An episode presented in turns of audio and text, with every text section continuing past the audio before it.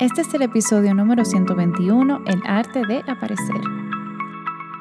Hola, ¿cómo estás? Te habla Selma de Soulful Inc. y estás escuchando Soulful Vibes. Todas buscamos lo mismo, bienestar, salud física, mental y felicidad. Y en este podcast me siento contigo para discutir ideas, darte tips, oportunidades y estrategias para que puedas diseñar la vida que sueñas. Comencemos.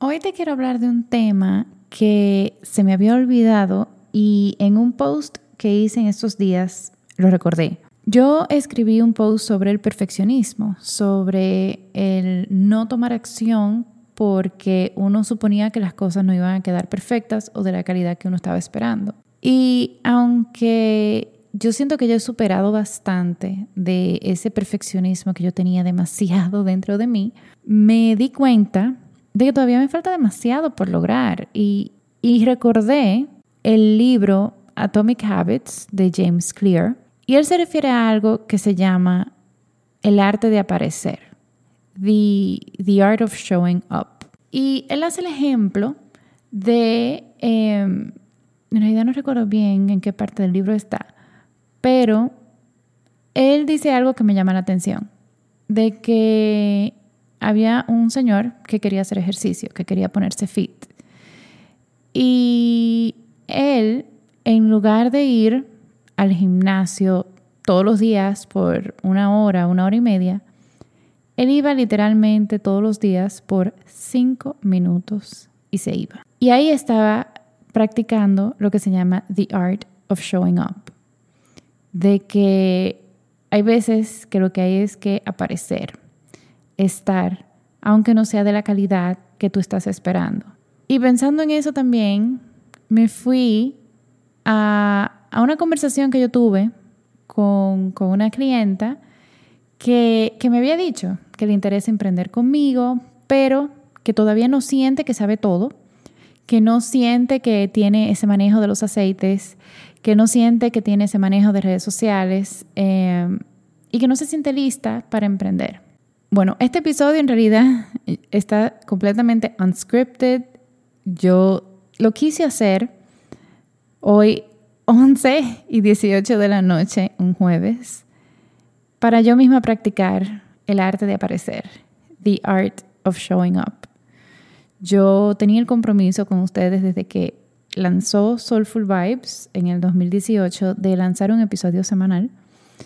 Y claro, yo di a luz, han pasado muchas cosas, em, pero desde hace un tiempo para acá yo me he dado cuenta que no es tanto porque no tengo tiempo o porque estoy cansada, sino es porque yo creo que no va a, no va a quedar de la calidad que yo quiero, no va a quedar con, el, con mi estándar imposible de, de una perfección o claro, mi comparación con podcasts que tienen videos donde hay personas que graban esos videos, entonces tienen todo un equipo de edición, todo un equipo de grabación y yo, yo grabo aquí sola con mi computadora y mi micrófono. Entonces, este episodio es para todos nosotros que somos perfeccionistas en, recuperación, de que estar ahí, aunque no sepamos bien, estar ahí, aunque estemos en proceso de crecimiento y de aprendizaje, es más importante que hacerlo perfecto. Cuando yo practicaba esquí náutico, bueno, yo nunca lo había dicho por aquí, pero yo practiqué esquí náutico por muchos años. Yo practiqué desde mis 15, 16 años hasta los 23 años. Esos son aproximadamente 8 años. Em, yo iba a competencia. Yo, hice, yo fui a dos competencias. Yo era bastante buena, no voy a mentir. Y, y algo que me decía mucho mi entrenador, y es que de 10 días que tú vienes a esquiar, 8 van a ser malos. 8 días son malos. Pero eso que tú aprendes en, eso, en esos 8 días son lo que los dos días restantes tú rompes tu récord personal o tú dominas una técnica que no habías dominado o eh, ese nivel de dificultad, yo hacía slalom, entonces esa boya que me daba trabajo, la lograba luego del, de, eso, de esos ocho días malos, que, que también yo relaciono mucho ese arte de aparecer con quantity sobre quality. Eh, que nosotros, bueno, por lo menos en lo que son las redes sociales y, algo que yo pensé también aquí em, dentro del podcast, que yo digo, ok, si no va a ser el, el mejor contenido que yo puedo hacer, no vale la pena compartirlo. En realidad no. Eh, no recuerdo dónde fue que yo leí esto, de verdad lo voy a investigar para ver si lo puedo poner en las notas. Pero yo leí de un experimento que hizo un profesor de fotografía en una universidad. Eh, y él dividió la clase en dos grupos y dijo, a este primer grupo, su, su tarea de trabajo final va a ser que ustedes me entreguen una fotografía perfecta. Tiene que ser la mejor fotografía y yo espero absoluta perfección con una sola foto. Al otro grupo le pidió todo lo contrario. Al otro grupo le dijo, yo necesito cantidad. A mí no me importa que sea disparatoso, a mí no me importa que no tengan la técnica, a mí no me importa nada. Yo necesito cantidad. Al final del semestre, ambos grupos presentaron sus trabajos finales y aquí yo les pregunto a ustedes, ¿cuál grupo ustedes creen que sacó la mejor foto? O en promedio, que sacaron las mejores fotos. En el grupo 1, que tenía que presentar solo una, pero perfecta, o el grupo 2. Para no hacerle largo el cuento, el grupo 2 fue que tuvo las mejores fotos. ¿Por qué? Porque ese proceso, ese camino, ese journey, de aprendizaje, de crecimiento, de equivocarse, de lanzarse sin miedo a que no va a ser perfecto, fue lo que le dio el resultado de la mejor foto. Mientras que el primer grupo se quedaba mucho pensando en cómo iba a ser la foto, en que debería ser así basado, en muchísimas cosas que al final no se entregó un buen trabajo porque no hubo prueba y error, porque no hubo ensayo, porque no hubo equivocaciones, porque no hubo inventos locos. Y, este episodio, como que estoy pensando mucho en, en todas ustedes que yo en algún momento quizás he hablado o quizás que hayas leído alguno de mis posts, de que quizás pienses, no, sí, yo quiero lanzarme y emprender o quiero lanzarme y hacer, no sé, poner poner cosas en Instagram o, hacer cualquier cosa o hasta ir a una clase de baile.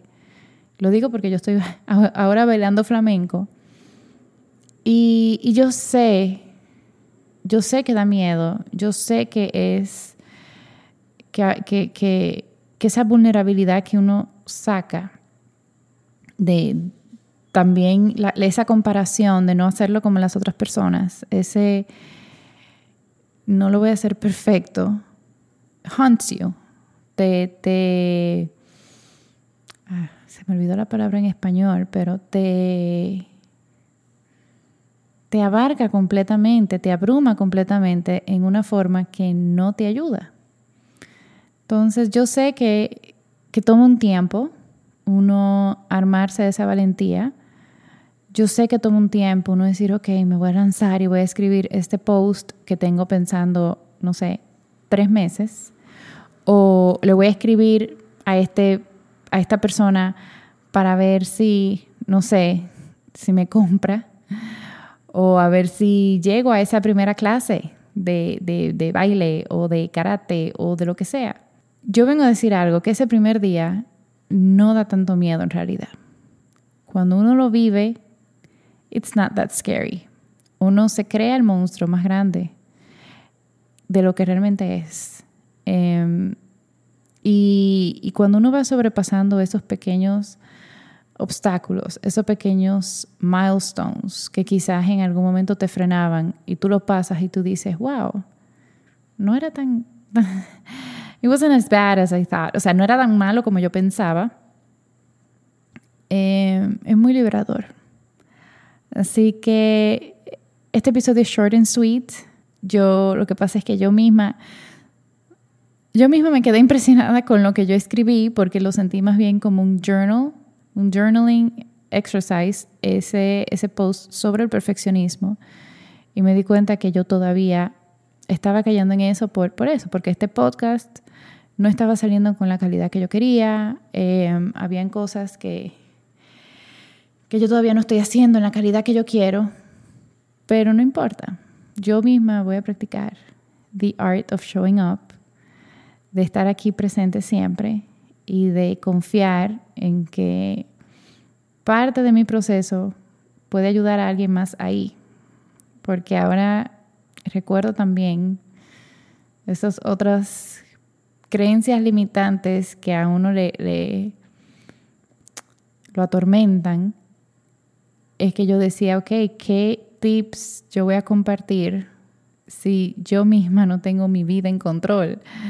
O sea, I do not have it together.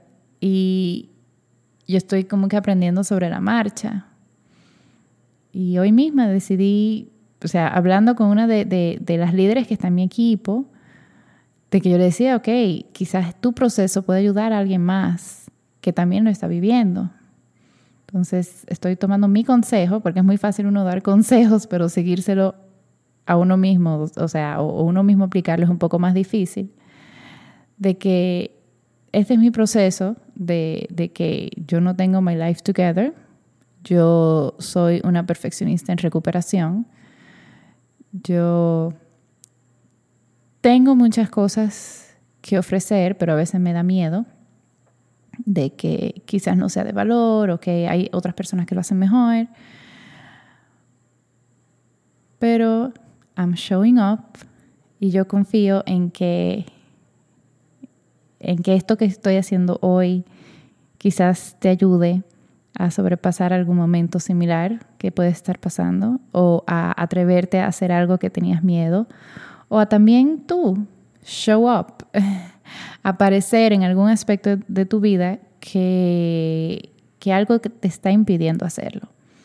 Claro, algún aspecto de tu vida que te guste, que te quieras. Aquí tampoco vamos a hacer las cosas obligados. Hay que seguir también nuestros instintos y escucharlos, pero no confundirnos instinto con ese miedo de supervivencia que muchas veces es em, sin base. Así que nada, te mando un fuerte abrazo. Namaste.